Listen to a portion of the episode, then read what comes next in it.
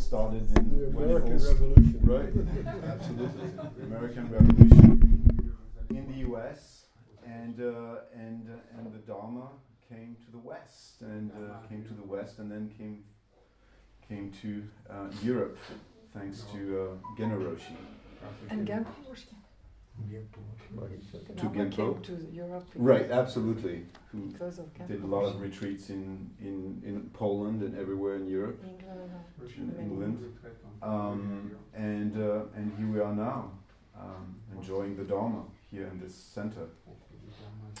So I don't really know what he's going to talk about. I probably he probably doesn't know himself. Um, so um, we're very we're very um, happy to uh, to have you here, and um, and uh, Thank you. thank you. Merci. Thank you. It's a pleasure to be here. you said something I think very important. I just want to, before I begin, enjoying the Dharma. Uh, I think that uh, that is exactly uh, how it should be. Uh, to enjoy the Dharma. The Dharma is not something to be lived up to or some kind of way of being. It's all about being joyful and happy and appreciating our life and other life. So thank you for saying that. Um, I'd like to ask you what you would like for me to speak about. I want to say, first of all, thank you to Amy Roshi for inviting me, and I'm very, very sorry that she could not be here. And uh, I want to say my gratitude and appreciation for Genro Roshi and uh, Michelle Roshi, uh, Genko Roshi, um, who have really worked hard in Europe and particularly uh, throughout France, Poland, and other countries to bring the Dharma here. So thank you all. So I'd like to open it up. I can talk about anything you would like. I could talk about lineage. I could talk about the tradition. I could talk about the Dharma moving from east to west or from the States to Europe. Uh, but I'd like to leave it up to you. But I'm very open to talk about anything and uh, even things that you might feel are inappropriate or whatever. We'll talk about anything. Okay? Yes? Um, I'd be interested in the topic of the relative importance of spiritual experiences Okay. as opposed to self cultivation, so to speak. How do you see that Okay. experience people go and have? It's a very good, very good uh, question. You know, I've come full circle, full circle on my uh, appreciation and the way I look at spiritual experience. Um, I was raised, of course, uh, with Maezumi Roshi. I began with him in 1972, and I had my own spiritual opening in 1971 that truthfully set me off on my path and has still uh, had its profound effect on my entire life since 1971 uh, until right now.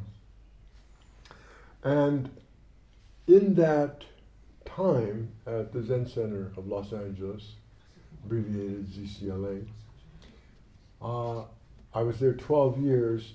The spiritual experience was considered uh, very important, uh, transformative, and absolutely essential. In 1986, uh, I had a opening, another opening, and I felt that we made too big a deal about so-called enlightenment or realization. Uh, that really it was more about being kind and loving and compassionate, and it, the spiritual experience was not necessarily so important. Now I've come full circle, and I do see that it's still very important that we have a deeper realization, a deeper awakening uh, to who we are and what this practice is and what this Dharma is. And so I do feel it's rather important in our process.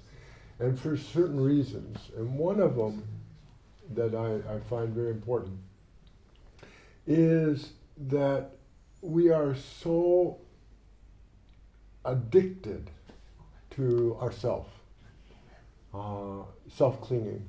Um, and this addiction to self emanates or comes out throughout our, our lives. And one of them is fear. We live with a lot of fear, a lot of terror. We live with competitiveness and jealousy.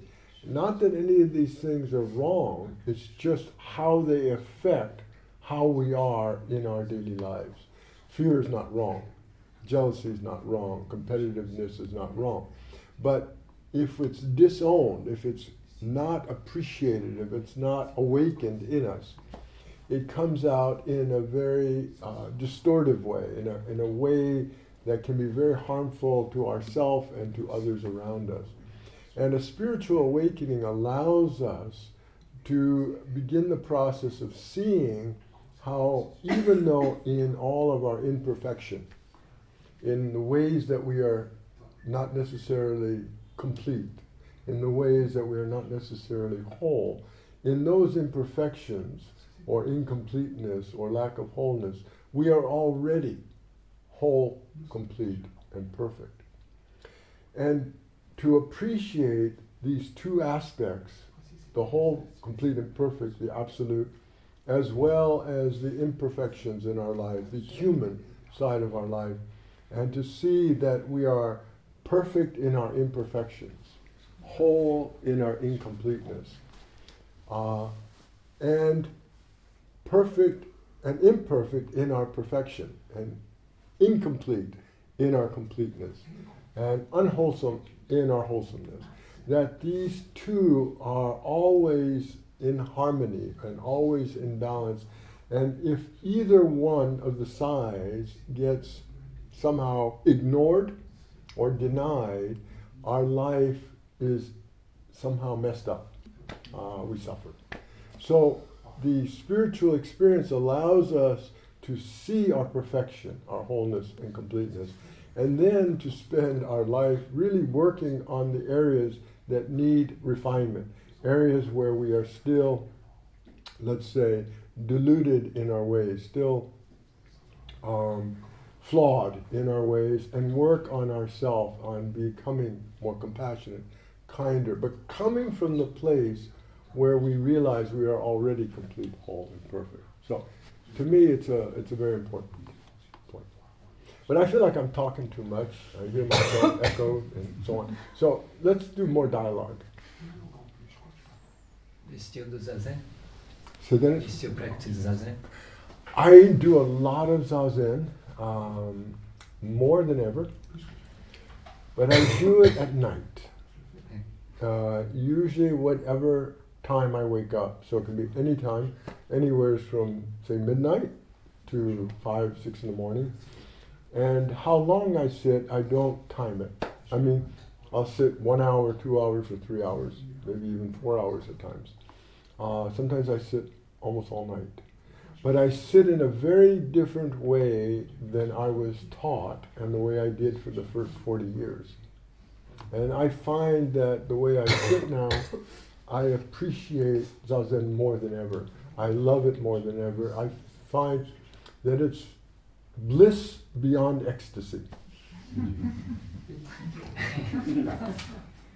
it's very warm in here. Is there any way to. What, what's different?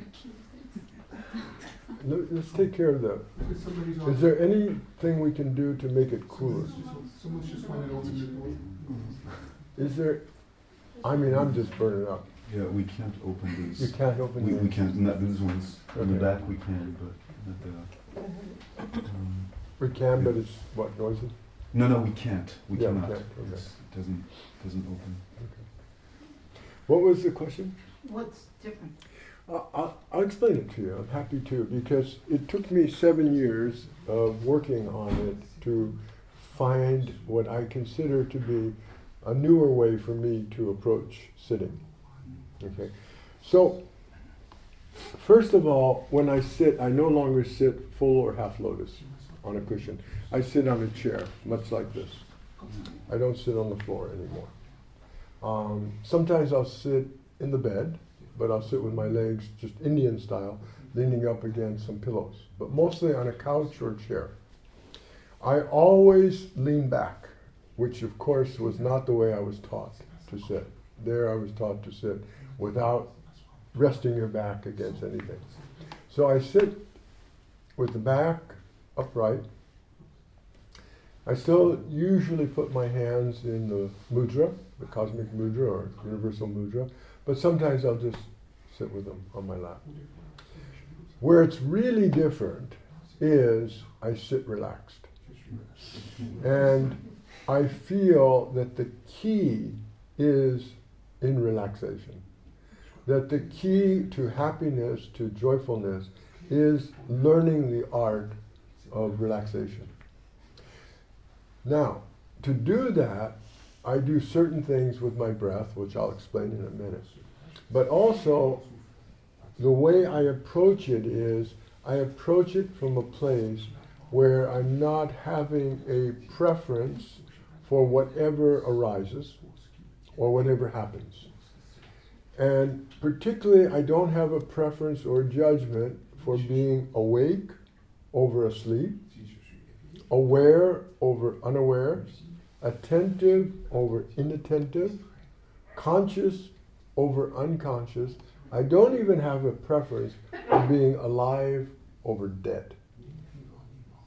So I sit in a place that's a fine line between life and death, awake and asleep, aware and unaware, conscious and unconscious. And I don't judge it. So if I fall asleep, fine. If I stay awake, fine. I do it at night because then I don't feel guilty about falling asleep. when for years I sat in the zendo, and if I fell asleep or if others fell asleep, I either felt very bad about it or I got very upset about others falling asleep. Now I say, better if you fall asleep. But I rarely do. But sometimes I do. But it's a fine line, and sometimes I'm not aware if I'm asleep or awake. I'm aware, but I can't tell the difference. It's that fine line. So I take away all judgment and all preferences. So in my vernacular, I come from the place of non preference and non judgment and non thinking. Beyond thinking and not thinking, beyond a preference or no preference, beyond judgment or not having judgment. And so when I sit, I sit with my eyes closed. And I start with 20 very, very deep breaths, and I count each exhalation. So I'll breathe in and fill my abdomen very full. Then, through puckered lips, I'll breathe out very thin stream of air.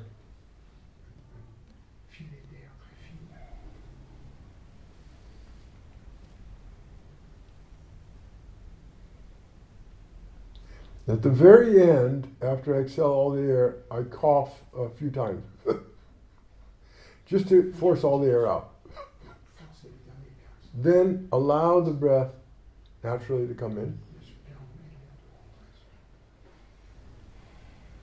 Fill up lungs and abdomen, and then again breathe out second two.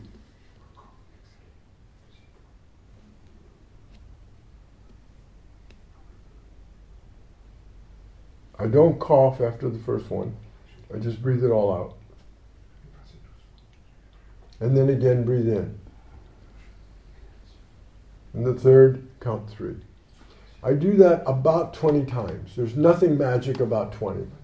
10 might be fine, 25, 30 might be fine. but I do generally about 20. But I don't want to make that an issue. It's not a big deal. I just find that at some point the breathing takes over and the breath breathes itself. So there's no will involved. I'm not willing myself to breathe.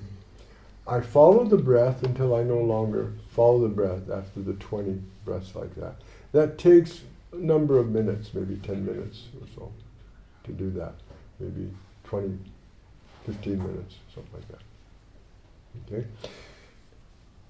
With the mind, I sit at what I call the apex.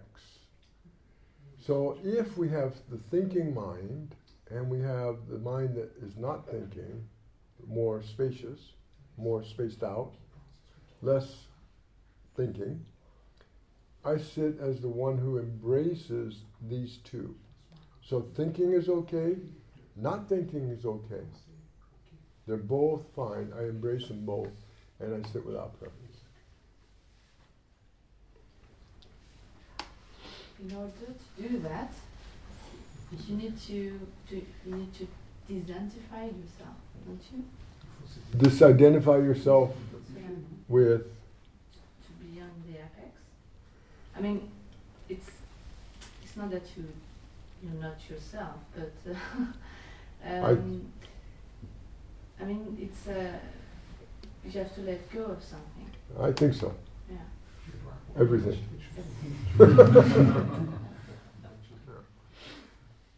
Very true. Uh,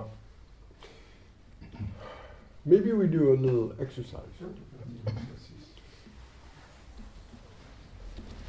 If I ask to speak to your thinking mind, the mind that thinks, uh, would you allow me to do that? To, not to the self, not to the one you're mostly identified with, but just to the thinking mind, which is a part of the self, the, the mind that thinks. So if you allow me to speak to the thinking mind, would you allow me to speak to the thinking mind, please? Okay, so you are the thinking mind. Okay, so you're the thinking mind. So what are you not? Who are you not if you're the thinking mind?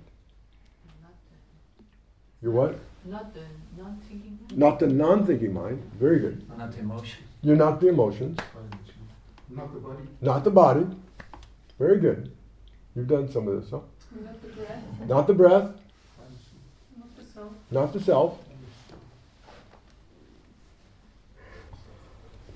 You're just the thinking mind. Now, as the thinking mind, I would like you to think about how the self feels and appreciates you. How does the self feel about you? And how does the self appreciate you? Because you're the one who does all thinking for the self.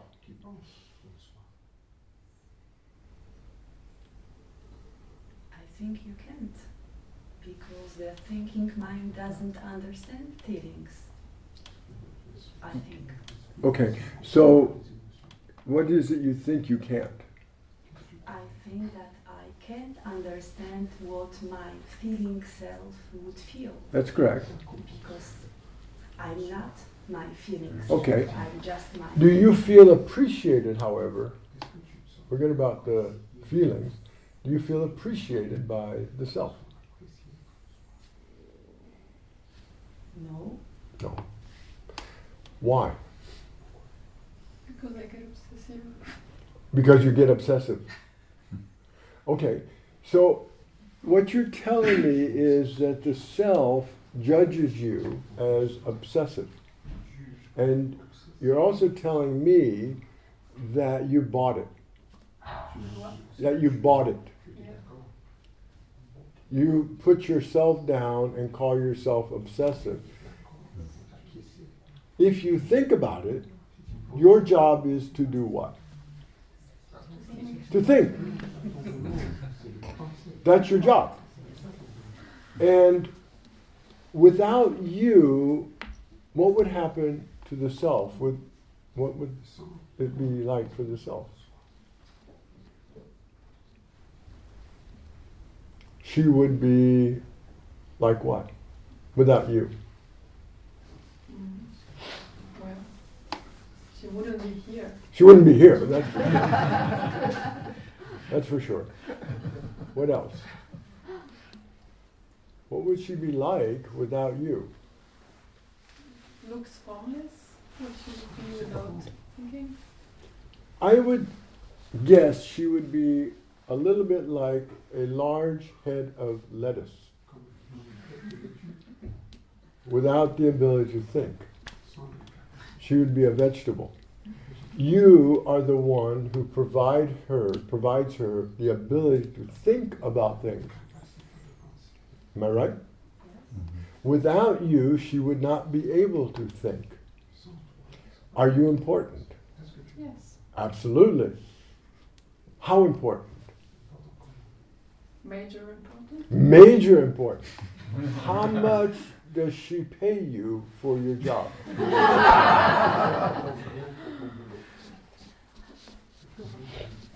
Well, she appreciates me at, at times. Okay, tell me when she appreciates. When does she appreciate you? When there's maybe when there's an action that is um, uh, complete, When an action's complete, when she's able to see something in a situation and to sort something out. and she says, "Thank you very much, thinking mind." Well, not not exactly. Well, I'm very curious though. What does she say?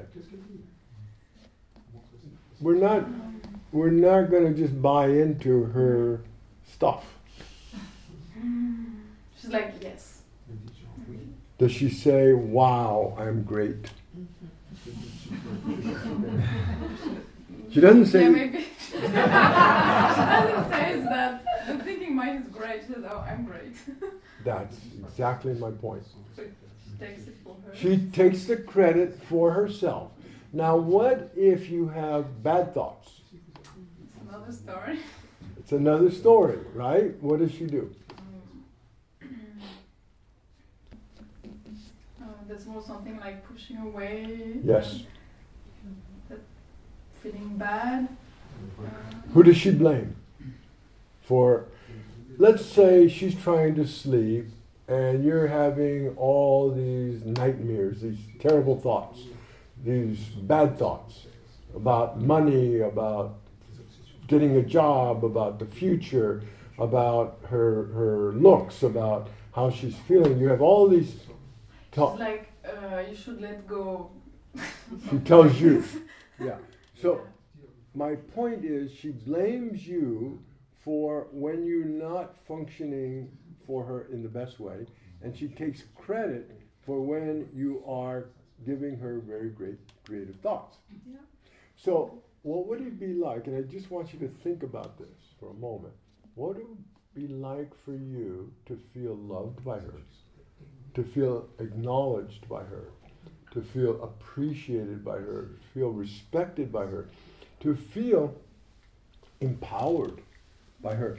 If she said to you, thinking mind, I love you, I appreciate you so much, I adore you, you are wonderful, you're great, you are creative. I'm going to empower you to sit here on your cushion and think whatever you want to think for as long as you want to think it. It's your floor. You can just think about whatever you want, and I'm just going to support you in doing that. How would that feel to you? I think I would be more relaxed Yes, you would. and uh, maybe more able to serve her. Absolutely. Why is it that you believe now you would be able to serve her? Because I, I believe it's true. What is it that Why are you? Why do you sense that now I would be able to serve her better? because it helps like to work together and not to fight. Exactly. You said a very important word, not to fight. Most of us are in continuous conflict, internal conflict. Mm-hmm. What is the co- conflict? Between you and her. There's a war going on, a battle going on. Uh, There's something that she cannot control me and she may get upset about that. Yeah, she cannot control you. Think about this. Do you want to be controlled by her?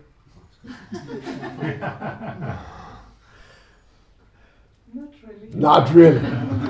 when she tries to control you, what do you do? I just continue thinking. So let's imagine, I'm just imagining, if the self said to you, the thinking mind, I really acknowledge your importance. I really see you are the one who has gotten me here in my life. Without you, I'd be dead, or I'd be a vegetable. I appreciate you. I love you. I respect you. I honor you. I want to give you the penthouse floor, the top floor, so you can see 360 degrees. I want to give you access to whatever you need, and I want to give you the freedom and empower you to think about whatever you want, to think creatively, to think badly, to think good, to think positive, to think negative, to think whatever you want. And I'm empowering you to do that. How does that feel? Free. Very free. Relax. Very relaxed. Let's try this.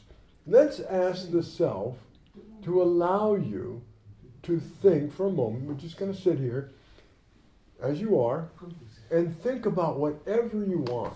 That you're empowered to just think whatever you would like to think, and there's no limits, there's no control. Well, let's do it.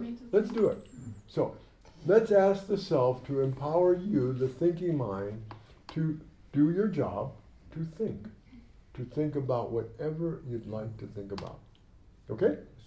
All right, so we're going to ask the self to do this. You are the thinking mind, and I am empowered now to think whatever I'd like. Okay? So, just sit there and think about whatever you'd like. There's no rules. There's nothing right or wrong about how you think. There's nothing good or bad. You can think whatever you want. Just think away.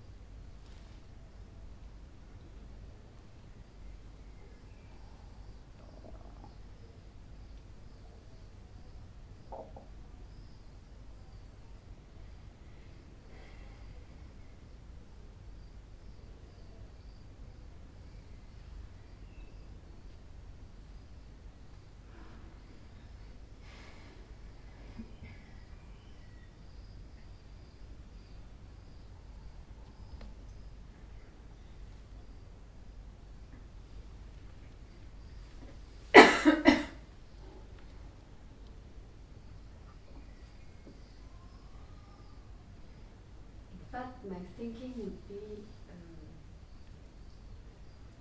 um, a wish to see any dimension, each word that might be. It would be a wish. So you're permitted to do whatever you'd like to do that. Let's let's do that. Have you do that right now. Just think about whatever your wish is to think about. You have full permission to do that.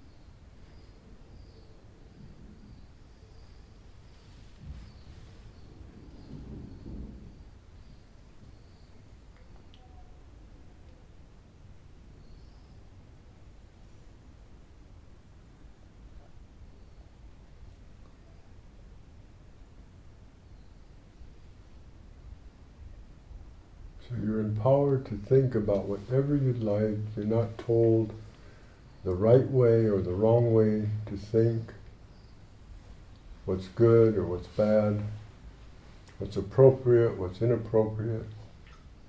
You're just permitted and allowed and empowered to think about whatever it is you'd like to think about.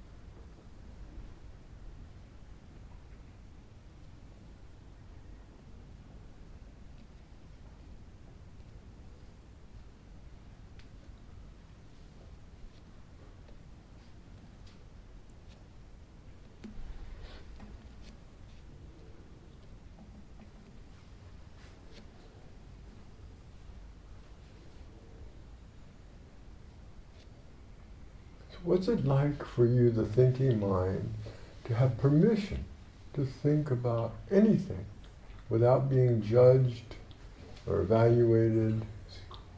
I'm, I'm amazed I feel no fear.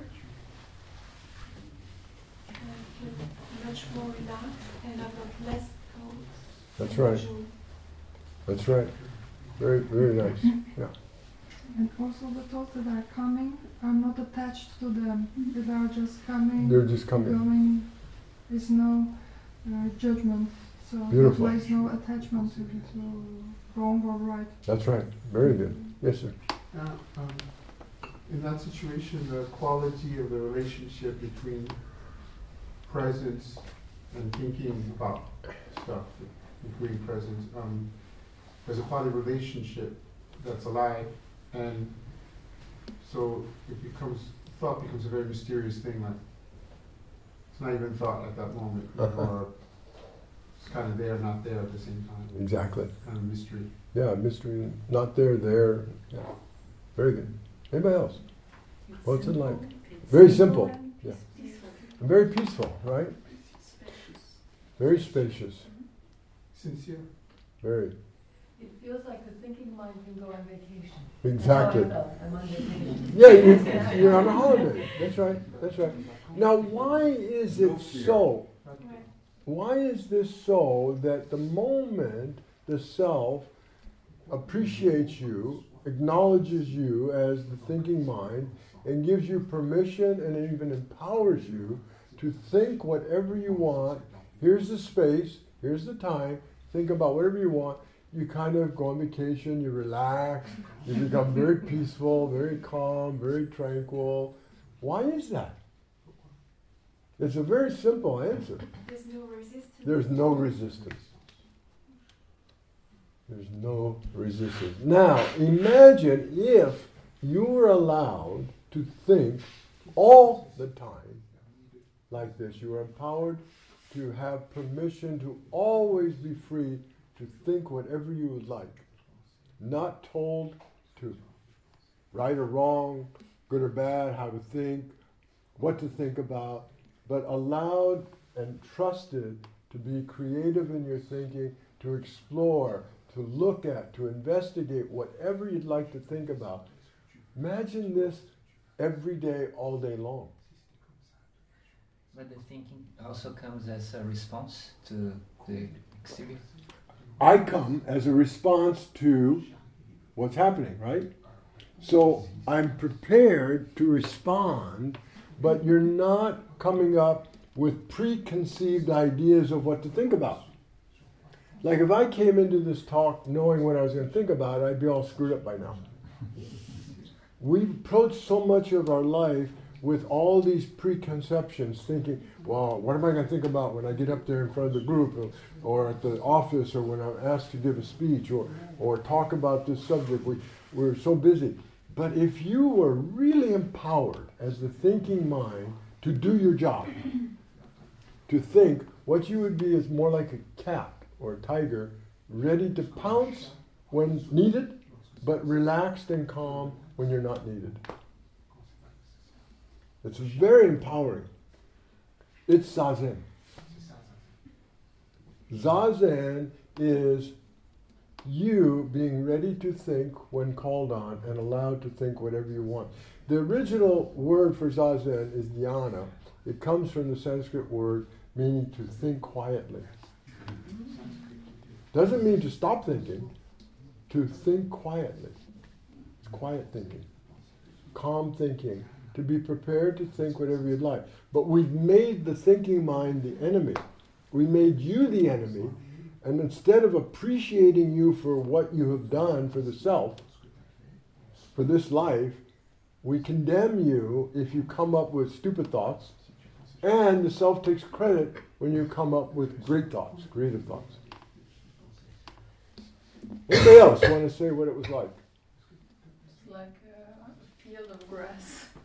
Yes. And there were there were some songs, very like the thoughts were shorter in a way and, and, and, and more circulating, mm-hmm. and she was less uh, identified. That's right. That's right. You know, remember Suzuki Roshi says, "Give your horse a very large pasture." and let it run out and be wild and crazy. It'll settle down and just eat the grass. He's talking about you, the thinking mind. If you're given a very large space and you're empowered to do your job, like any employee wants to be empowered to do his or her job, if you're empowered to do your job, then you're ready to do your job. And you'll think what you need to think about. But the key word here is trust. The self is trusting you to do your job when necessary and not asking you to do it in a particular way. So you feel freer. Um, I, I feel frustrated because having that trust from the self is not enough. Okay. When I'm empowered, I realize I'm not by myself. I'm a speaker. Mm-hmm. My body is not trusting me. Okay. The feelings of the self are not trusting me. okay. Uh, and I feel I'm I'm not right speaking on their behalf. That's right. I make wrong assumptions about my okay. his feeling. Okay. I make wrong assumptions about his sensations, his body sensations. Well, why don't we speak to the body then? Is that okay? Yes. Okay. Let me speak to the body, if you don't mind. Okay? So you are the body. The body. Okay, so we're going to give you a voice as the body. We're going to allow you to speak on your own behalf as the body, okay? So we're going to eh, give you that permission to speak whatever you'd like as, as the body on your own behalf. So what would you like to say as the body? What do you need from him? What do you want from him? What are you desiring from him? Comfort. Say it again. Comfort. Comfort. You would like to be comfortable. Yes. Yes, okay. What else?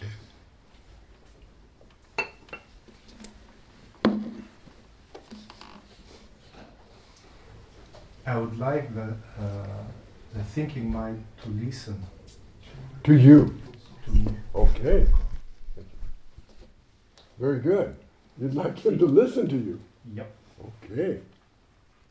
I guess he's not listening to you. No. He's already in such a hurry to, to speak on my behalf. he's not trusting me. Okay. Okay. So you would like him to trust you more as the body. Yes. I definitely agree with that. If he trusted you more, if he allowed you to speak on your own behalf more, what would you say?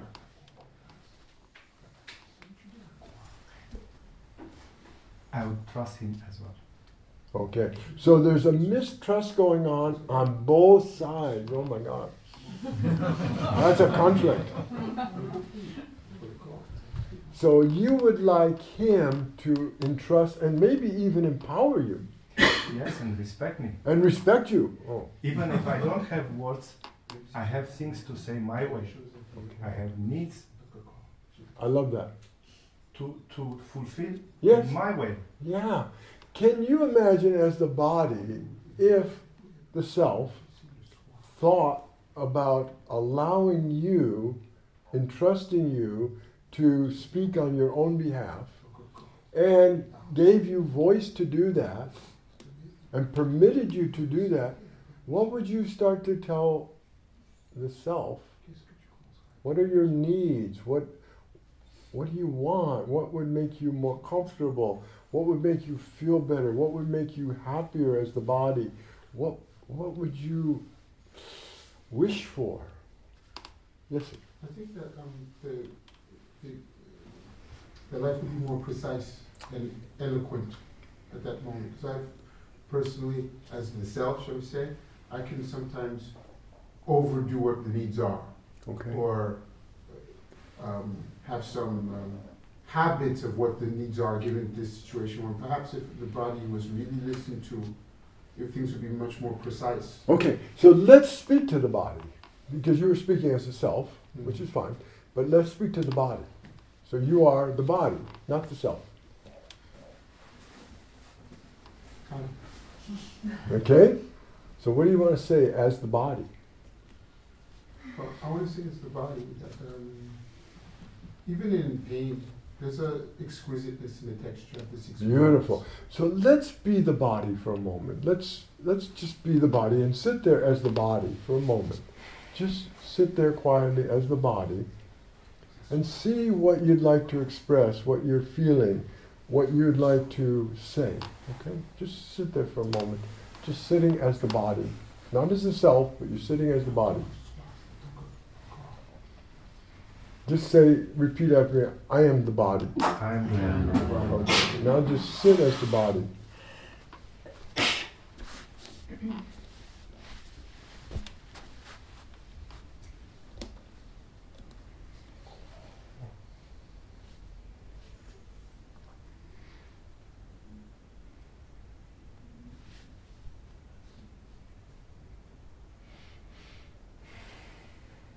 Just feel what it is to sit as the body, not as the self, but as the body.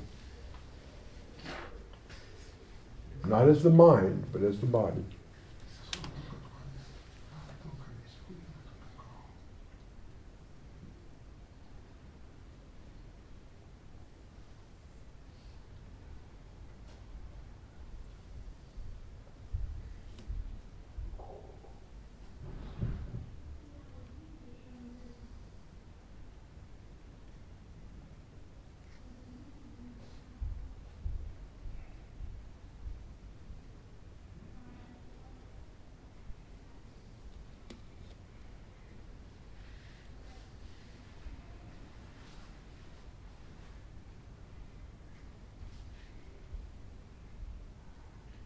I'm not a machine.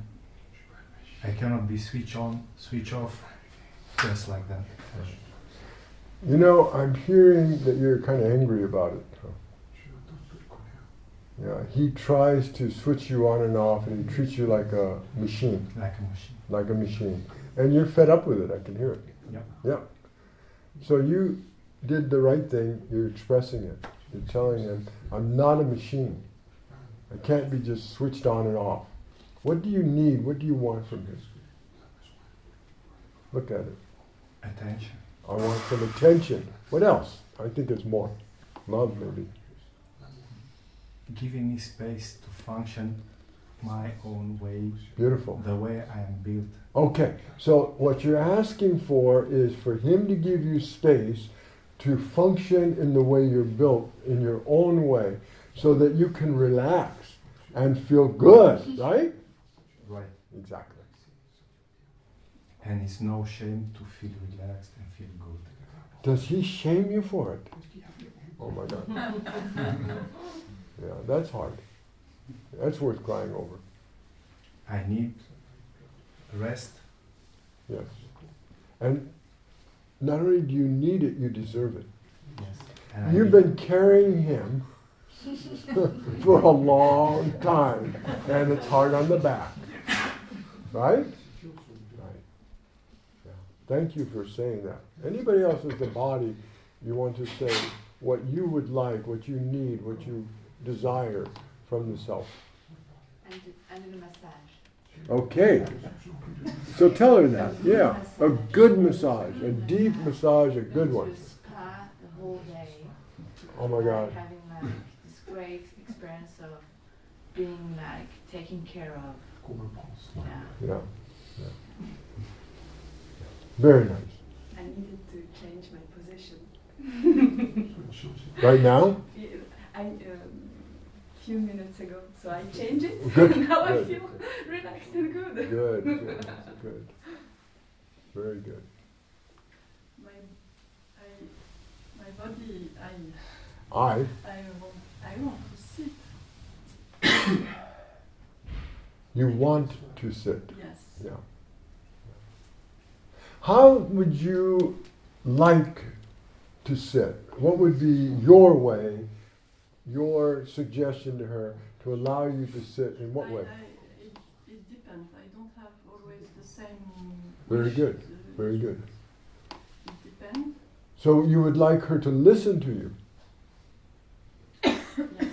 Wouldn't it be nice if she didn't have rigid ideas about how you should sit? If she asked you, Body, how would you like to sit today? And you said, Well, today I would like to sit on a sofa rather than a cushion. Or today I'd like to sit on a zafu rather than on a sofa. I have to say that she's quite uh, listening to Good. wish for sitting. Very good. That's what we want. We Not want always, but- not always, but what we want is where there is good communication between you, the body, and her, the self. Very good. Anybody else? What what do you want? What do you wish for? As the body. I want to take uh, I want to take off my heart of my body uh, for for the suffering for the suffering to disappear.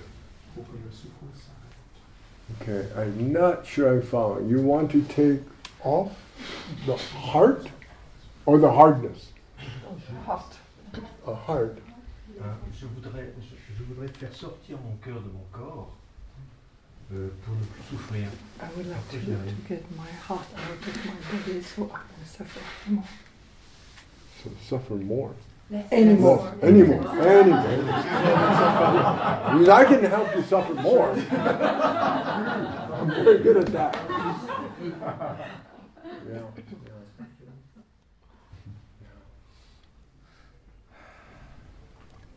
I the only thing I can say is I hope he's listening.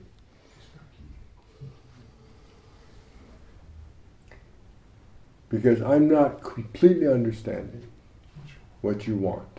But it sounds like you would like to suffer less. Yes, but uh, um, But what? I'm not following. well, uh, I'm sorry, I don't speak uh, uh, English, it's okay. Si le cœur bat plus fort If the heart beats stronger, de l'émotion qui soit euh, belle, la beauté me fait souffrir. with La beauté fait souffrir le cœur et, et c'est- un empêchement de, que le corps soit complètement euh, pas détendu, comment on dit, euh, Relax. et pas, So, so it prevents the body to be rendu à la tranquillité. What does? it prevents the body to be uh, made at peace. But what does? The heart? Because the, heart- if the heart, si le cœur bat plus fort, Oui. tu peux répéter? Euh, en français. que, oui, que la, euh, euh, une chose très belle fait battre le cœur. Le cœur bat plus vite que normal et ça m'empêche une tranquillité absolue de mon corps entier. beats, the, the heart beats, beats stronger, and that prevents me to be quiet, to be at peace. Yeah. You, maybe because you understand better, do you want to say anything? No, you say something. I'm feeling very stupid right now.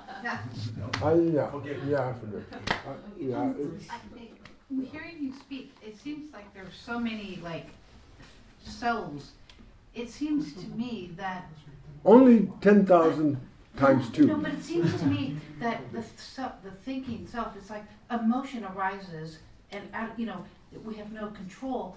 And as this emotion arises, the thinking mind gloms onto it, exactly. and the story occurs. Yeah. It seems to me that one, as your mind softens, it seems then the body. It's like I don't. I just don't see all this like who's the self, because. You know that's an excellent question. Well, no, it, I, mean, you're confusing me. I, I guess. that's what I'm here to do. okay, let me let me be very straight. We know too much, and we think too clearly. We need to accept our confusion because we really don't know. The truth is, you don't know shit. I don't know shit. Right? We think we do, and that's our problem. So, really, I am here to confuse you a little bit, to make you question well, what self, and what thinking mind, and what body, and what's my relation to the body. I would like you inquiring and questioning more than having the answers. Answers are the booby prize. Questioning is it. If, when I sit, sometimes I just sit as the non thinking mind or the beyond thinking and nothing, and sometimes I really question what is pride? Am I my pride? What's my relationship to pride? What about if there's no pride? Who am I if I'm the opposite of pride? And then I start to think, oh, wait a minute. If I'm not pride, then who am I? If I'm not the ego, then what am I? If I'm not the self, then who am I? If I'm not the thinking mind, then who am I? I don't have answers to those questions, but it makes me open and introspective. It makes me flexible and fluid in my thinking because I don't have the answers.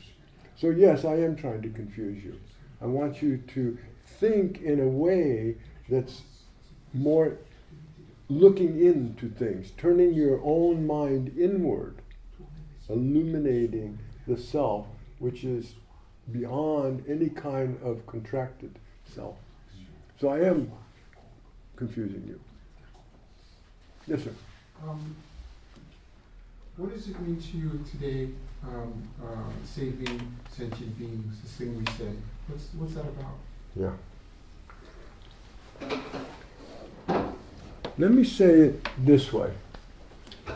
When Buddha attained enlightenment, he realized that at that very moment that he awakened, all sentient beings were awakened, meaning that all beings that are born or created are already awakened and awake, alive.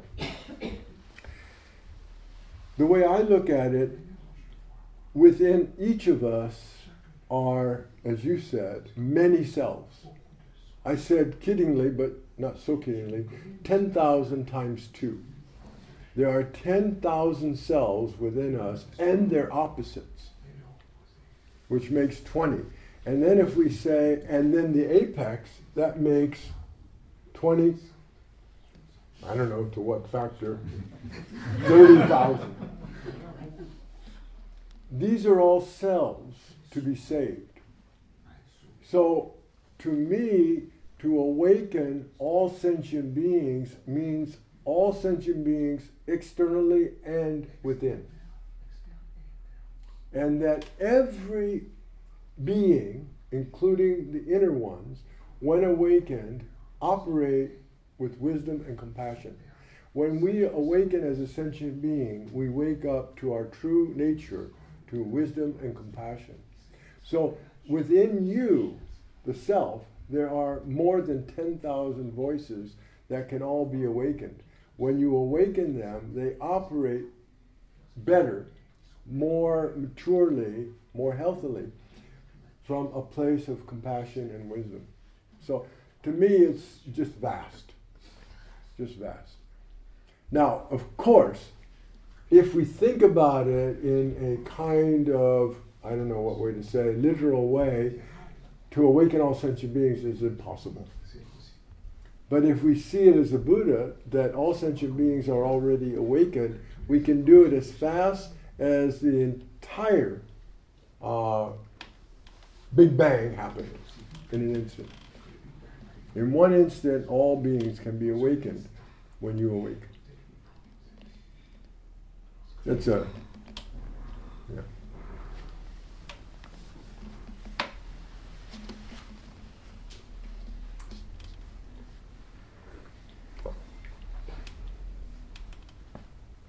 Enough? Yes. Um, uh, on the relative side of things, um, on the literal side of things that you just reported, um, I want to share with you my confusion, my intrigue about being born in this auspiciously horrific era. Sure. Like, what's up with that? Why am I born at that time when the species can destroy itself? Right. What's the meaning of in the hundred thousand year history of humans as we know Right. in the book Sapiens? Right? So here I am at that juncture, Mhm. and you're here with me. Have you ever thought about that? Mhm. Can you talk to me about what your thoughts on that are? Very fortunate. How many of you in, in here see the Trump in yourself? How many see Trump in yourself? How many can see how much he's manifesting a part of you? Yeah, yeah. It's very scary. We somehow are in a very auspicious time. And personally, I'm very positive. I'm not negative about our time. I feel we are at a turning point where we either will make it or will not make it as a species. The planet will survive, but we may not. And I do feel very optimistic that we have to own the Trump within us. We have to own that within us, which is our own shadows. And until we do that, we will destroy ourselves. But I do believe that we will do it because the pressure is on every single one of us. So I actually feel quite positive.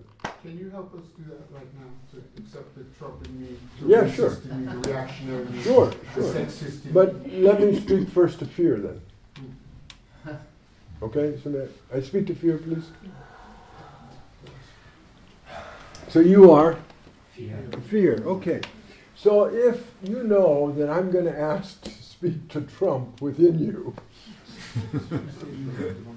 anything come up for you as fear? Is there any fear coming up? Any resistance, any worry, any fear that you're going to be able, by the end of the evening, saying, you know, I am Donald Trump? Any fear? You should be terrified by now. I accidentally, one morning, I decided I wanted to speak to uh, Chögyam Trungpa Rinpoche. So I said, let me speak to Trump. I went, wait, wait, wait. And before I could say wait, I became Trump. It was very scary. So you should be frightened right now. So what's your fear of me asking to speak to Trump within you, within the self? Egotistical maniac. Yes, that you would be an egotistical maniac. In fact, can I say it differently? That he, the self, is an egotistical maniac. Right? That's a big fear. That he, this self, called Genpo, is an egotistical maniac. Which happens to be true. What else? Any other fears? I do fear that the mask will be taken away. Yeah. And, and then shame. The mask will be taken away and there'll be shame. Yeah. Yeah. Humiliation. Humiliation, absolutely. It's a judgment because if I'm Trump, I'm proud of me. So, what are you afraid of? I'm not afraid of, but if I'm Trump, I'm not afraid about. I know, but what are you afraid? You're not Trump right now. I'm oh, asking. Oh, okay. Your fear. your, your fear. Remember, I said if. What about his hair? What? About his hair? Okay, but seriously, what are you afraid of if she admits that she is Trump? What's your fear? I'm afraid to kill someone. Okay. I'm afraid to. Okay, so you're afraid of yourself that you have the potential to actually kill somebody. Absolutely, sir. I never imagine I, I will uh, I win, and I am afraid uh, what to do and how to do. If I am enough, uh, uh, my my my fear is to be incompetent. Mm. Okay. So your fear is if you own Trump within the self, mm-hmm. you're going to be fearful of being incompetent and come out as a what bully, arrogant, narcissistic idiot. Yeah. Yeah. I don't quite understand the question. You are saying. I'm saying your fear. Yeah, the fear if I am Trump. No, the, no, you are fear. Yeah. And if I ask to speak to Trump within her, the self, what are you afraid of? Finding out. What are you afraid of discovering? I might translate that. maybe. Je te dis que tu es la, tu as peur. Et que, qu'est-ce, que- en tant que peur,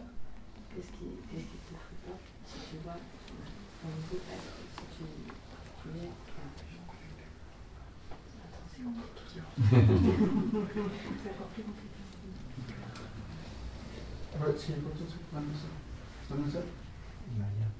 a dit, tiens, on va incarner Donald Trump.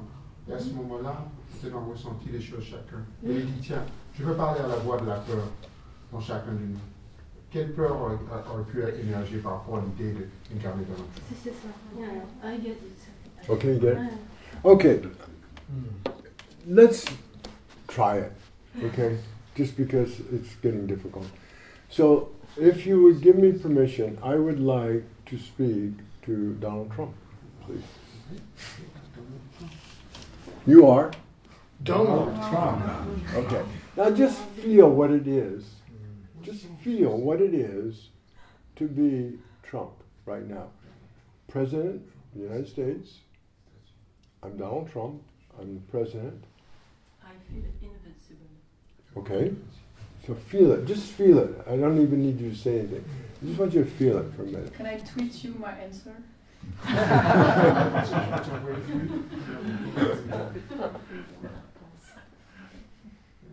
Trump's a smart ass. We know that. Ah, are we gonna make money at that game? Which game? Uh, being Donald Trump? So you're concerned about making money? Ah, yes. Yeah. yeah. Just what is it like just to be the embodiment of Trump?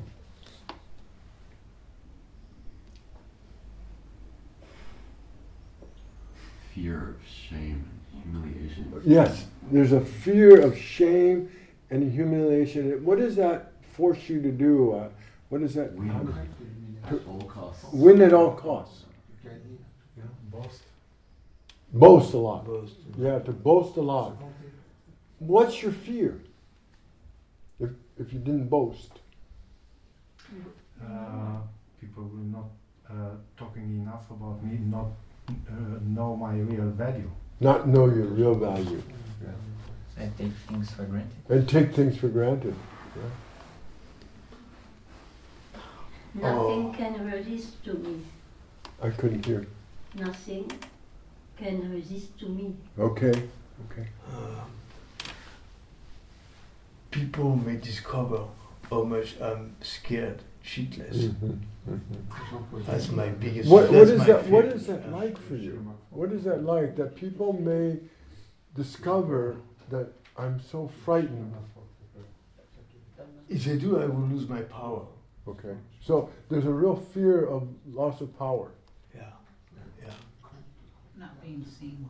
not being seen. I'm afraid I'm not being seen, or seen enough or talked about enough, because then I will feel like what? Nothing or nothing. I don't Yeah, exist. I don't even exist. I don't exist. Yeah, Yeah. or, or unimportant or insignificant. Hmm.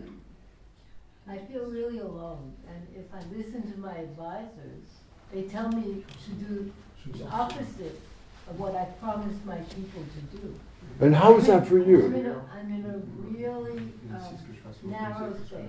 You are. Have It- to it- keep creating all kinds of things and keep moving. You don't feel very free, do you? No. No, because I you're I'm in a box. you're in a box. You're in a very narrow space. You made promises that you're not able to keep. Your advisors are telling you to to do this would be stupid. To do the opposite. Yeah, in fact, to do the opposite.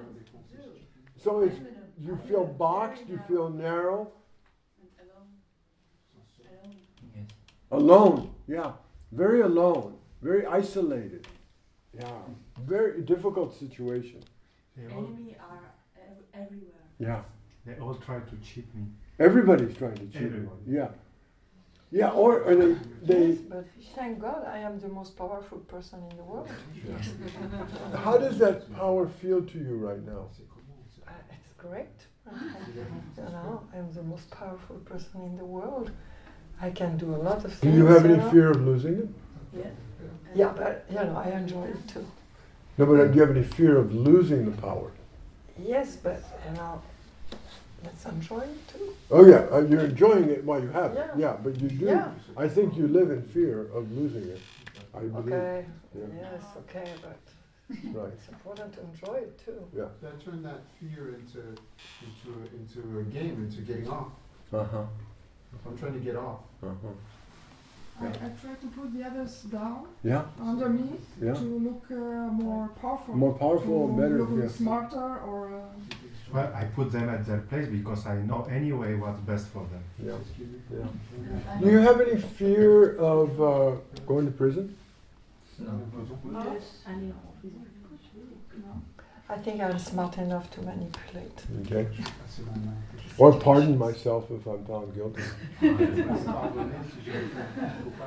What else can I conquer? Yeah.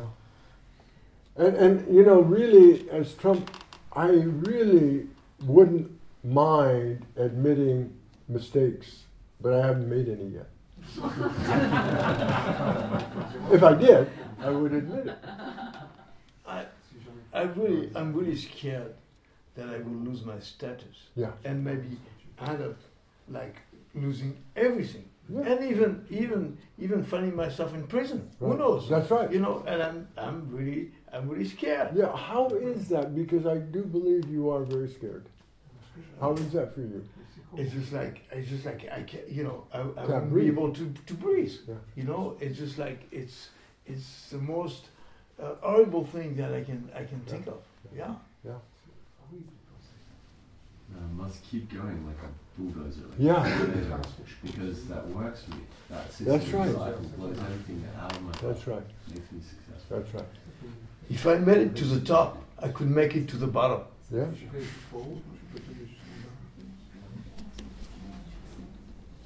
Okay, let's now come back to yourself, the self. Okay? Let me speak to the self again. So you are?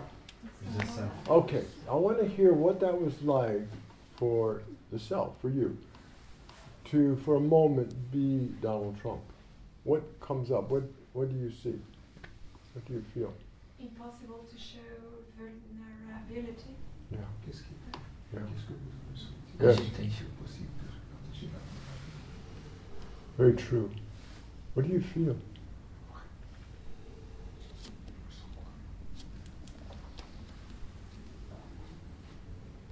I saw that I don't have it in myself. Yeah. And then I was ashamed. Before, uh, I was ashamed to think that I could be. Uh-huh. But now that I was Donald Trump, I feel that I own it in a way. I, I, I, I was him, so it's fine. It's Mhm. okay. Mhm. Now Yes. I can accept some.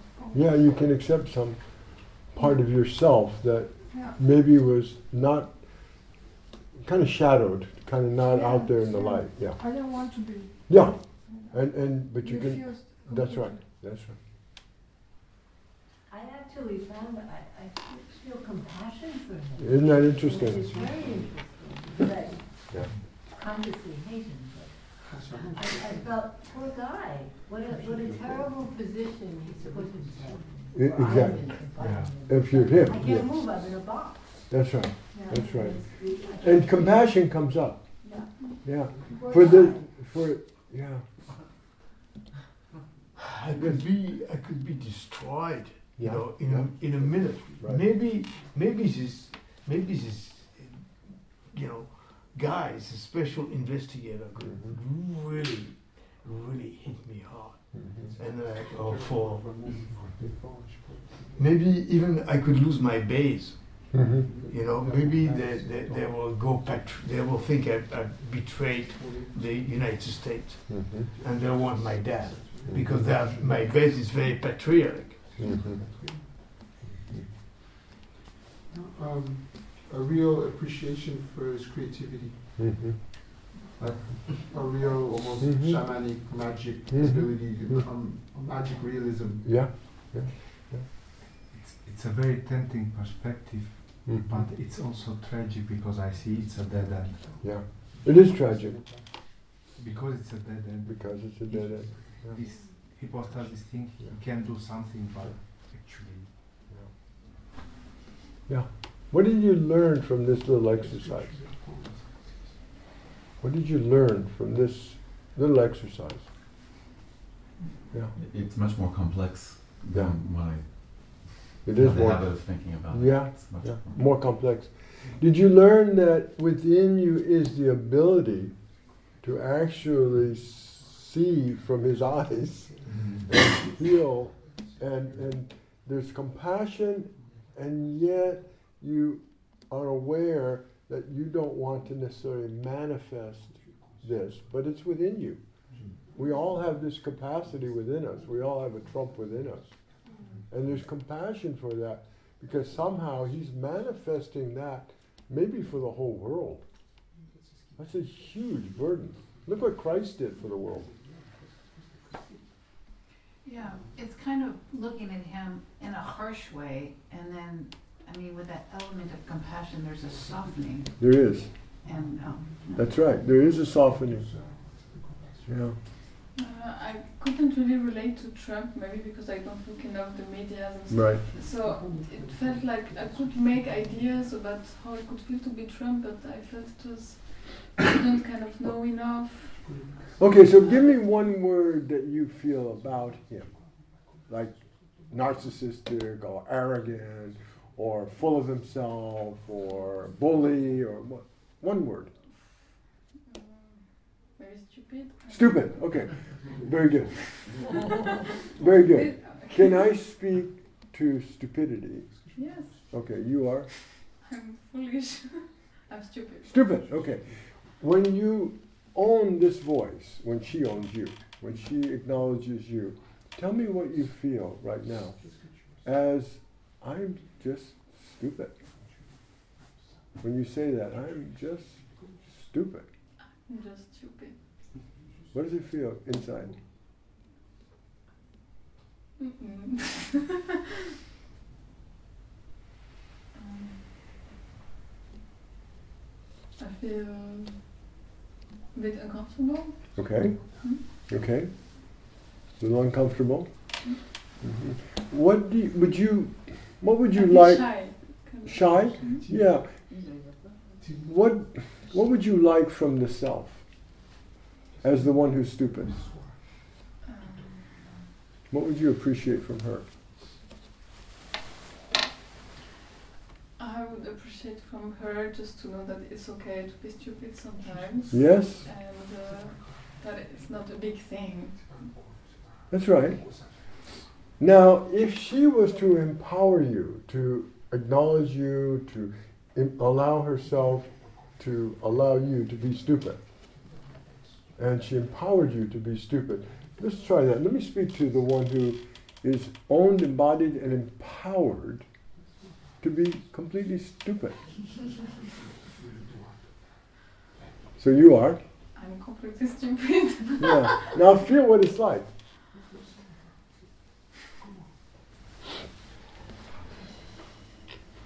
What's it like? I don't know.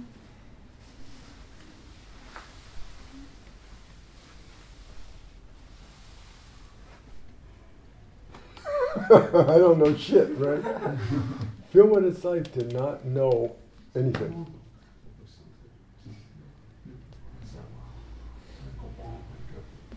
It's like a bubble.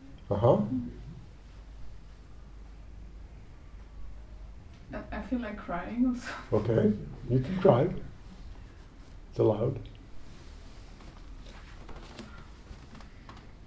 Has she ever allowed you to admit just how stupid you are?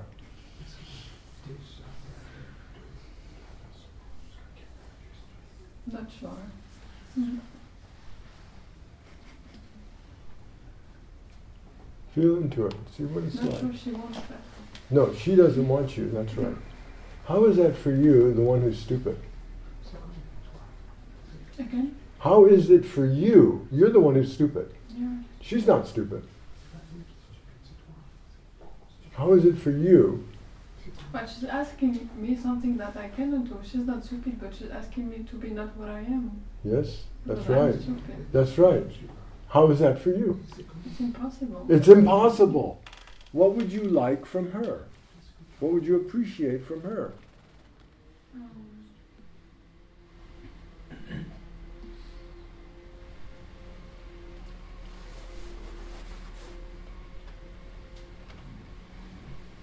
That she understands Yeah. that I cannot do any something that I'm not. I can't do something I cannot do. And let me be What I am. what you are. Very good. So just for her to let you be what you are, stupid. Now feel into that and you'll see it's very relaxing. Isn't it? Because you can just be what you are. Now, what if you allowed the self to be what she is and she allowed you to be what you are? What would that be like? Can you repeat? If she allowed you to be who you are, stupid, and you allowed her to be what she is, which is not you.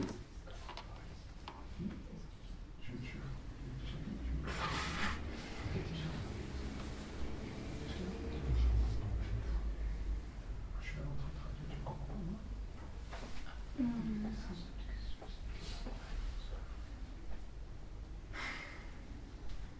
Yeah, maybe she will know that it's. Um, it's too complicated to answer. Yeah, especially for you. Yeah. Right? I mean, you're stupid. Yeah, I don't know. You're asking me all those questions. I know, I don't right? Why do you bother me with that? I don't know. I'm just stupid. Very good. Give me a rest. Ask her, not me. Okay. Thank you. So, how do you feel right now? What's that? Enough. I said enough. Enough. Okay. Okay, let's go back to the self. Okay. Let's talk to the opposite of stupid. So you are Clever. okay. I'm the opposite of stupid. I'm the opposite of stupid. Yeah. So you can appreciate her, the one that's stupid, and you're not her. So you say you're clever. What else?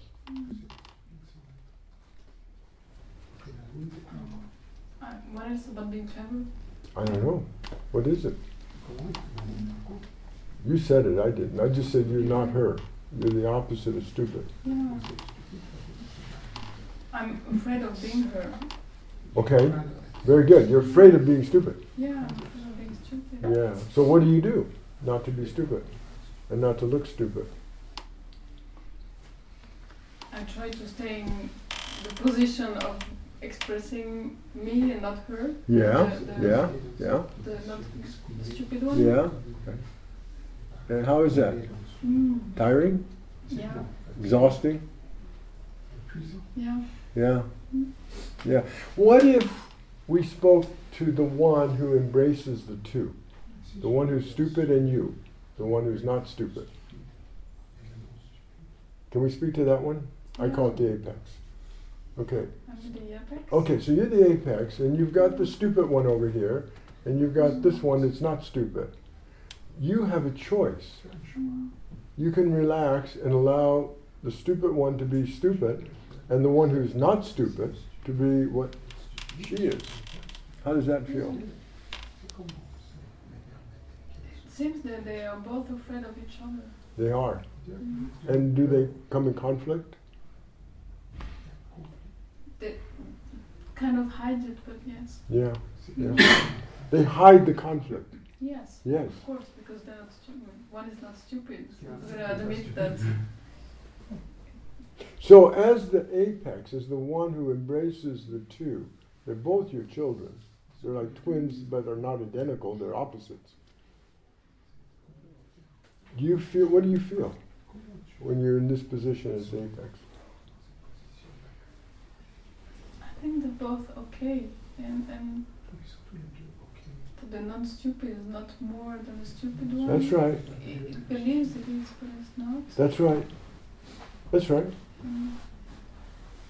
And you have the freedom to be stupid when you feel stupid and to be clever or brilliant when you feel brilliant. And there ha- doesn't have to be this conflict. See, the problem, as I was saying, is we're in this internal conflict all the time between the yin and the yang, the, the, the clever and the unclever, whatever opposites, the deluded and the enlightened. And we're in this constant conflict, making one better than the other. Why I showed you the way to sit without preference and not, without judgment is you can just sit and allow everything to be what it is. And the same in relationships. If you're in a relationship, you can allow your partner to just be who they are. And if they would just allow you to be who you are, there doesn't have to be so much conflict. But the problem is, it doesn't work that way. We always want the other to be what we think they should be and what we project on them. But within ourselves, it's easier. Just to accept all the parts of ourselves that they all have the right to be what they are. The thinking mind can be the thinking mind, the not thinking mind can be the not thinking mind. The clever one could be clever, the stupid one could be stupid. Trump could be Trump, that part of us that's like that. And the one who is, let's say, less pride, less proud, less arrogant, less egocentric can just be that. You have all the power within you to allow yourself to just be. But what we keep trying to do is make ourselves into something or become something rather than just be what we are. But if I'm apex, I would change their names. Okay. Because being clever and being stupid is already reciprocal blame and fight. Okay. I, I would rather uh, name the knowing mind and the not knowing Beautiful. mind. Because And knowing- as the apex, you have that power to do that. Yes, because the knowing mind is so limited. Right. And the not knowing mind has such a huge domain. That's right. And you have to acknowledge its power Yeah. and its extent. So let me ask you something. What would it take to admit that I am completely stupid, ignorant, and deluded?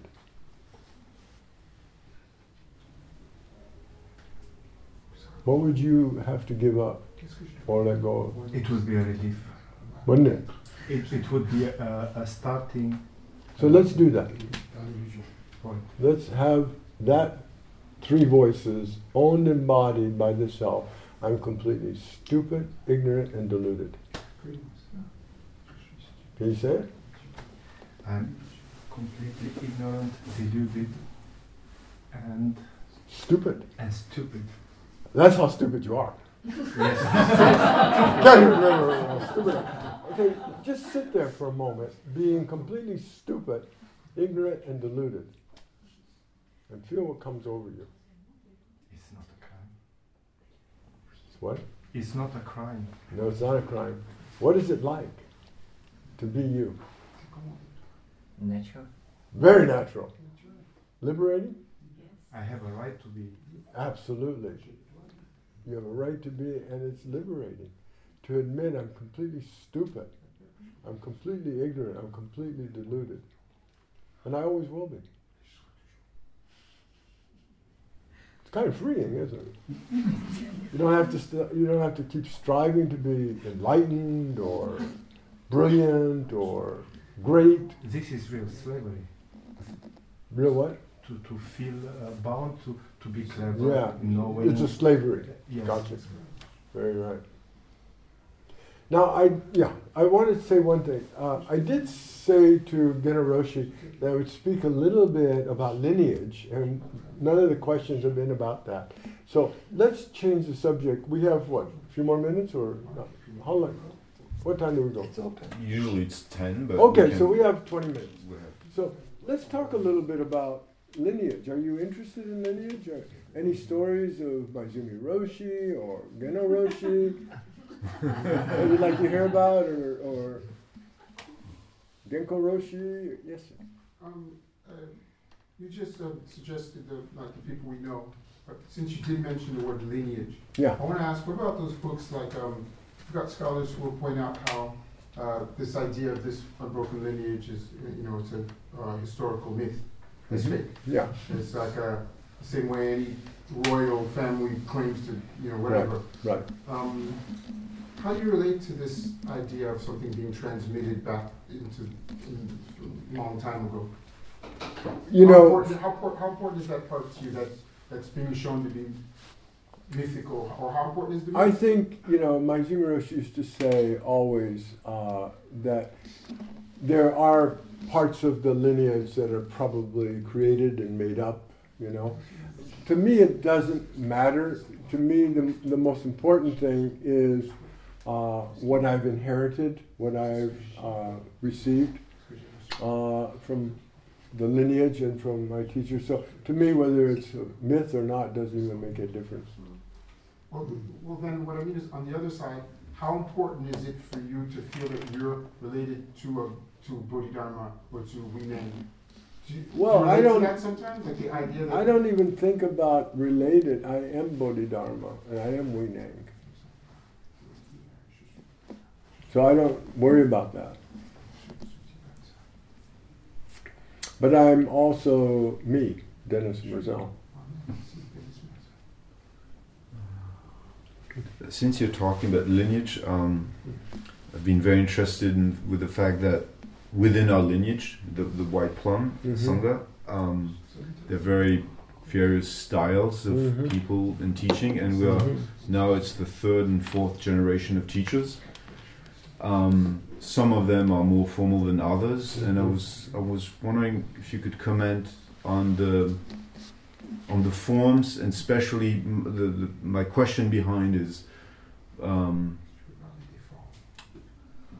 you know, the uh, what we bring from Japan now, and what you know, we still wear this, and you know, and so since so some other teachers, you know, drop a lot of things, some others didn't, and Right. some, and I. For example, I mean, one question that I have, I've been very interested in rituals and and funerals, for example. And Mhm. uh, you know, I was wondering, it would probably not make sense to bring a Japanese form, Zen, Japanese Zen funeral ritual. But then we need to create something. So I was like, I would like you to comment on that, on the, the various scope that has been going on in that in our lineage.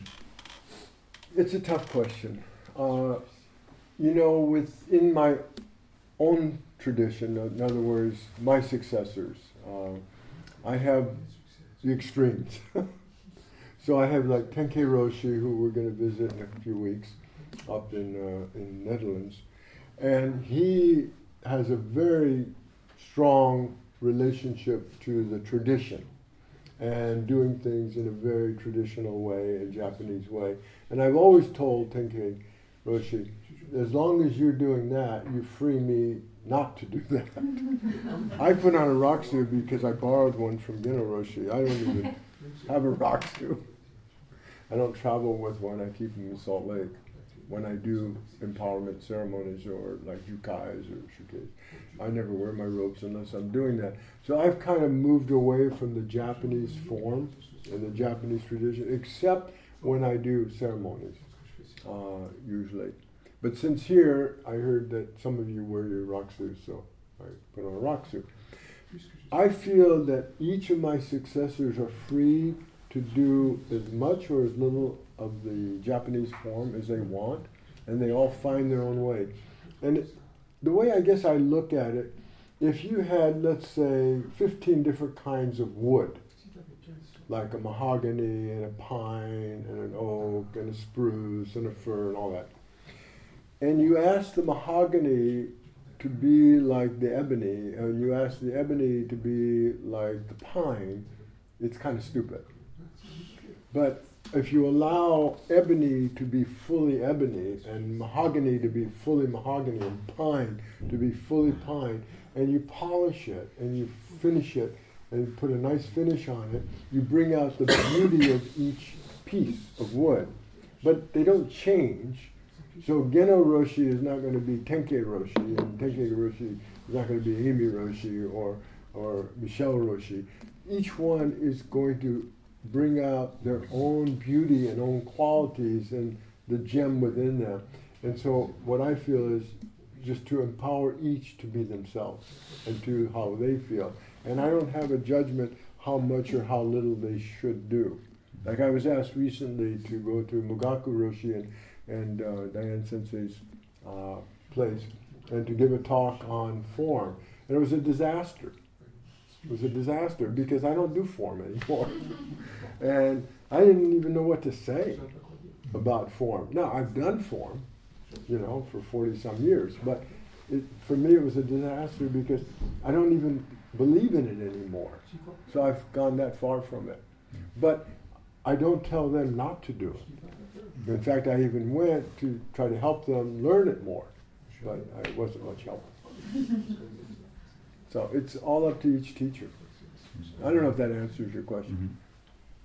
I don't have a fixed idea about how it should be. Mm-hmm. Yeah. But might you have that freedom just because you know the form and you've you yes. done it and you are the form? I mean, you have that freedom after. I agree with you absolutely. Someone who starts out yeah. Uh, needs to learn form, it seems. Well, I don't know. I, I used to think yes, needs to. And I used to get upset with some of the successors of Maezumi Roshi who didn't learn the form and then threw the form out. I said, well, how can you throw out something you don't have yet or you never learned yet? Because I did learn the form. I was fanatic. And I, and, you know, we studied everything, the oryoki and all the forms. I went to Japan and, you know, a lot of times, and spent a whole month just studying oryoki down to the finest detail. Now I don't even pick up an oryoki. I think I know where it is. But, you know, so I don't know how to answer that. Do you need to know it? I think that at some point, no.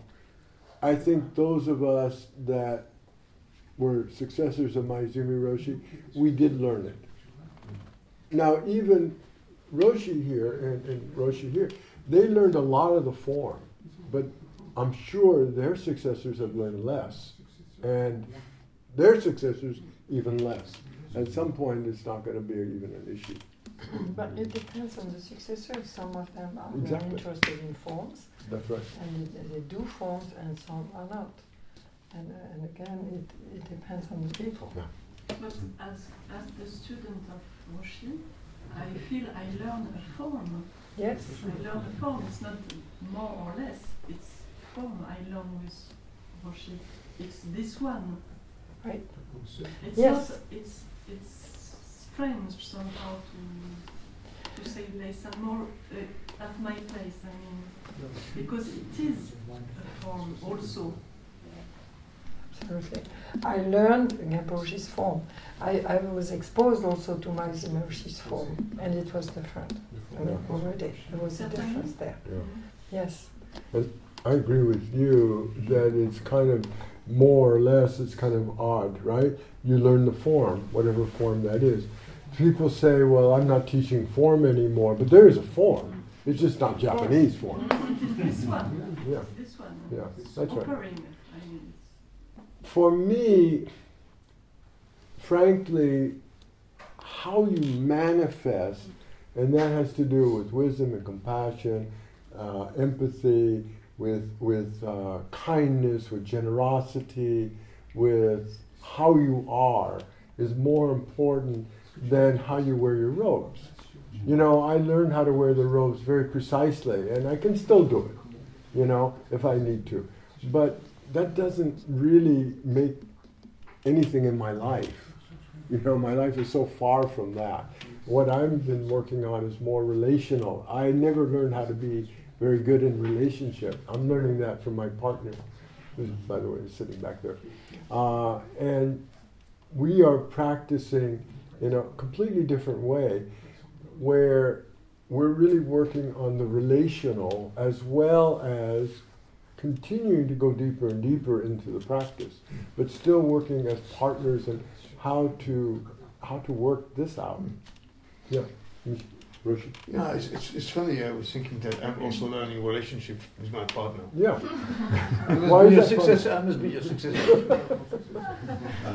Uh, talking about lineage and relationship, what, what's your relationship with White Plum nowadays? I don't have a relationship with the white plum. As the white plum. Right. I have a relationship with a lot of the individuals Right. within the white plum, but I don't have a relationship with the white plum. Doesn't exist. Okay. Could you please speak a few words about Mao- Maezumi Roshi? You've known, you've known him very well. Yes. How was he like, his way, his- what strikes you the most? his I thought nobody would ask. Good. I thought no one would ask.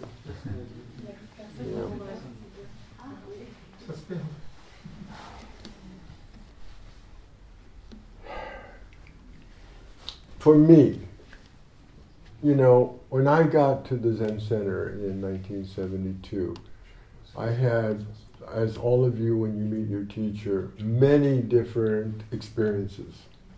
And some were beautiful and some were not so beautiful.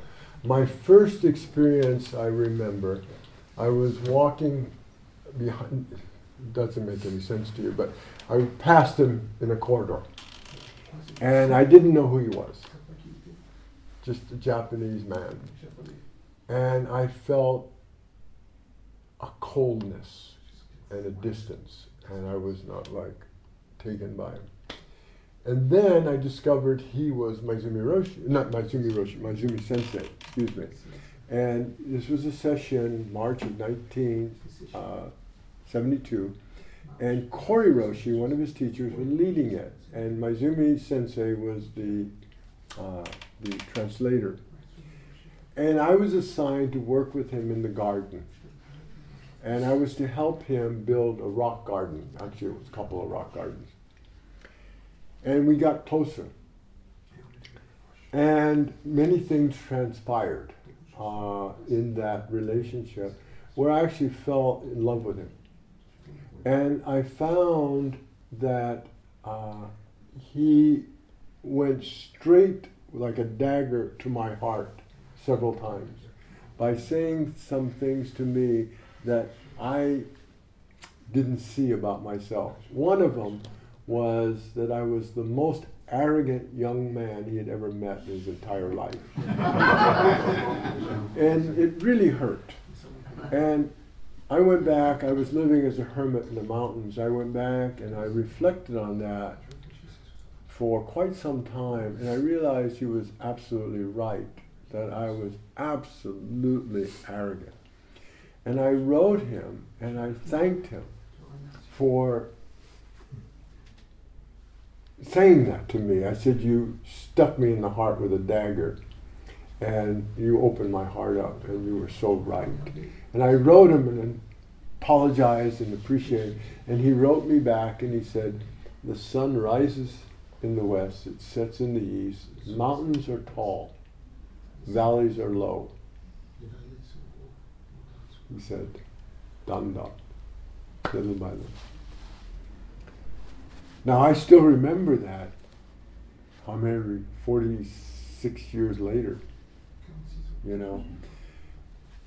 I even questioned my sexual orientation. I thought, I love this man so much. Am I gay? And I am not. But I had never felt such intimacy with a man in my entire life like that. So of course, I'm sure I did what many students do, is I projected a lot on my teacher, father, mother, etc. In fact, he was very much like my mother, I felt at times. He taught me things like he was a master at making me feel guilty. And the only one better than him might have been my mother. but I had to learn that he wasn't making me feel guilty. I had to own, but it took me about 40 years to realize that. So the relationship is complex, and Roshi was always a koan for me. He still is. He's a living koan, and each teacher, I believe, as we manifest and become one with the Buddha Dharma, as we embody Zen, we embody the koan. Mm. And as that koan, we are a koan for everyone, including ourselves and everyone around us, because there's nothing that's fixed and nothing that's solid. There's everything is in constant flow and motion and impermanent and changing, and you can't grasp it. So he was ungraspable for me. And we had so many beautiful moments. and yet, when I count them, they seem like it was so few times that he dropped his role as the Zen master with me. And I was saying this in, in at the Donna uh, Zendo, I think yesterday or this morning, that I was having a group and Ekkyo Maezumi, that's his widow, and I've known her since 1972, was present. And I was saying, you know, over all the years that I've known Roshi, which was about 24 years, maybe only five or six times he dropped his role as a Zen master, and I felt that he was just being human. And she said, no, I said three four times. She said, well, in her entire life with him, which also was for about 1970, maybe five, six times. So he had a, he really was strongly identified with the role as a Zen master. I feel now if he could have dropped that, he'd still be alive today. Because for me, first we must, in our practice, become the koan or become Zen, or become one with the Buddha Dharma. But then we must go beyond it and become a human being again. I don't know if Roshi got there. Hmm. So he's still teaching now. So Maezumi is still. Absolutely. Yeah. What did you say? Yasutani Roshi. What about Yasutani? I never met Yasutani Roshi. The I only one I met was Koryu Roshi. Tell us about Koryu Roshi. Yeah, so Koryu Roshi, as I said, my first well, my first two sessions were with Koryu Roshi. So in August of 1970, no, March of 72, and then again in August of 72. And then again in September, I did three. He was a very, very powerful, powerful man. When I would go into Dokusan with him, private interviews with him, he sat there like a giant, a mountain. And then I saw him in the streets walking and he was about this tall. he was less than five feet tall. I don't know what that is in meters, but one and a half meters. I don't know. I don't know. But he was this big. But he had such enormous uh, joriki, we call it, power, that he seemed like a mountain. Uh, very powerful man. Most powerful man I've ever met. Now, I think Deshimaru Roshi, who was here in France, also emanated that kind of power. I met him also several times. In fact, he's the one who brought me to Japan, uh, to Japan. France, yeah. Can yeah. you talk about that power, about that Joriki? Yeah. What is that? well, it's samadhi power. It's the power of energy. However, I do think that there is a liability with that kind of power. I think we can get uh, really uh, inebriated in that kind of power. It's so powerful. And it allows us the power to empower others. And we can get drunk on that kind of power. So I don't really uh, encourage that kind of Joriki power, but Koiroshi certainly had it. And I don't think he was uh, drunk with his power. Maybe I wouldn't say the same thing about Deshimaru, though. Yeah. So you you, you mentioned uh, your arrogance that was pointed out to you about Maezumi Roshi when you met him. Um, would you say those 40 years of practice changed something about that? Hopefully. Hopefully. I'll tell you this. I think my fall in 2011 has uh, helped quite a bit. And I think being with my present partner has helped me a lot. And um, I would say falls on our journey are just as important, if not more important, than rises. Think about it. When you rise, what feels good? What feels good when you become great? What feels good? The ego. When you fall, what gets flattened? The ego.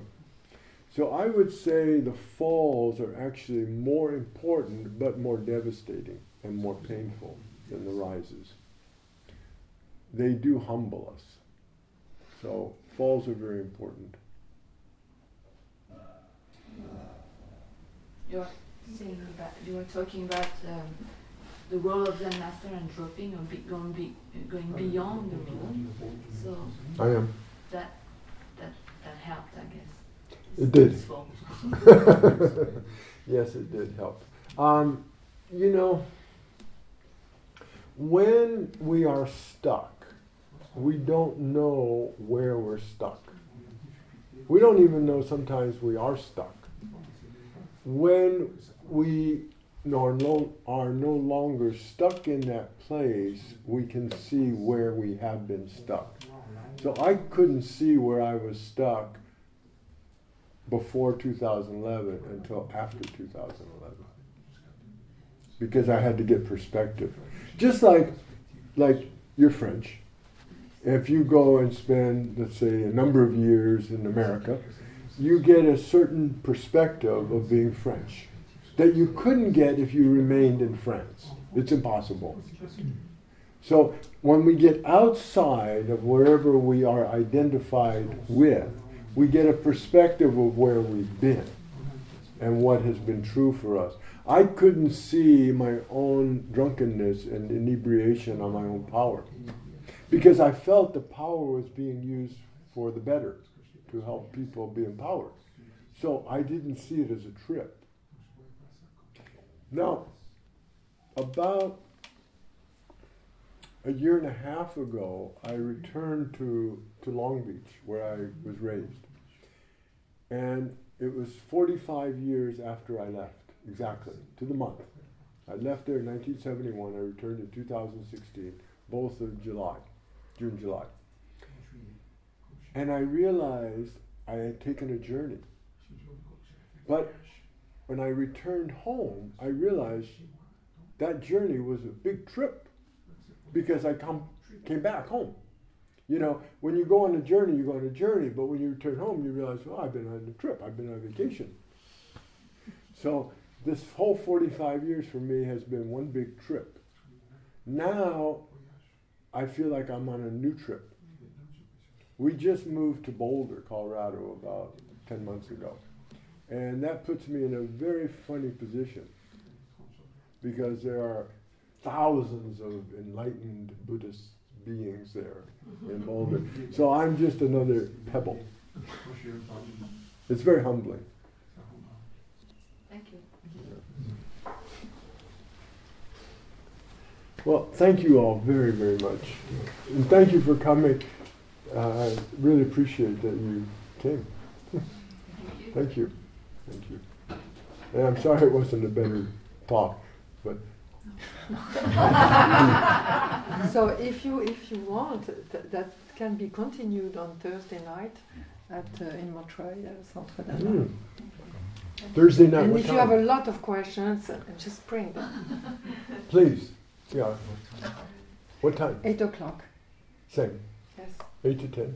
Yeah. Yes. Thank you. Have a beautiful evening and a beautiful journey or trip.